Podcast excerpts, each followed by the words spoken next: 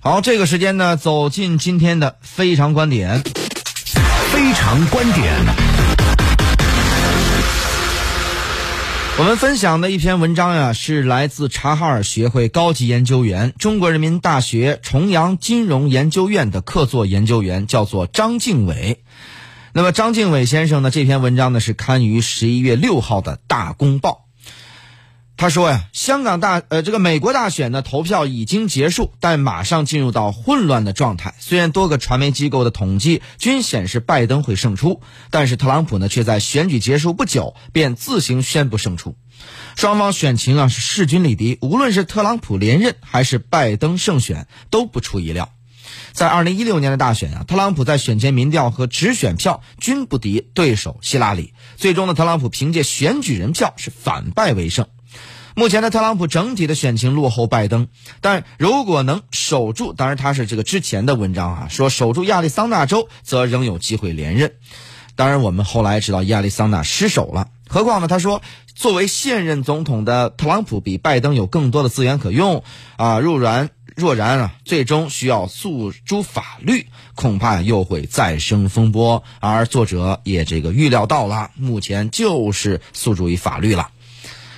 那么他说的，美国的主流媒体啊，无论是左倾还是右倾，其实存在基本共识：一是选后美国社会依然面临着混乱和不确定性；二是中美关系再也难以回到从前。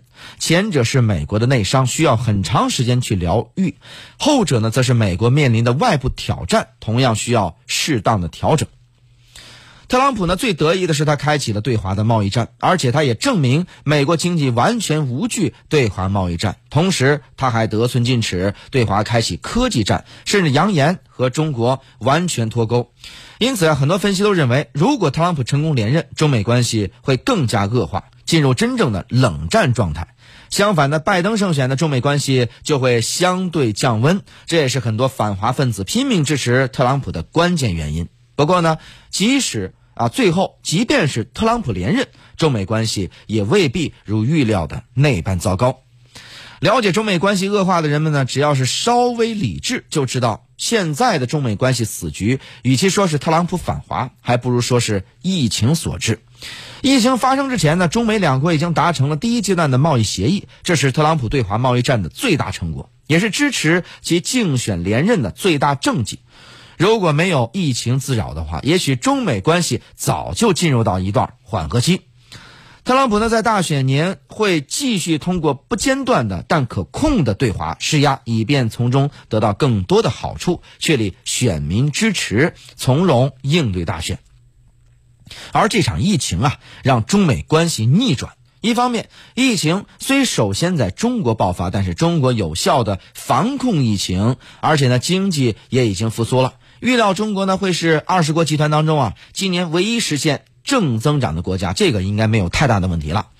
而美国疫情失控，不仅让美国是颜面扫地，也令特朗普啊竞逐连任碰上阻力。因此啊，特朗普呢只能通过一波又一波的反华来推卸抗议无能的责任。何况呢，大选年的反华也是美国的政治传统。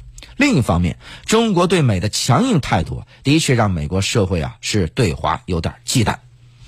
特朗普是典型的功利主义者，反华也好，对欧这个盟友的这个保安讹诈也好，或者是贸易战也罢，都是基于美国优先，啊，并非基于什么意识形态。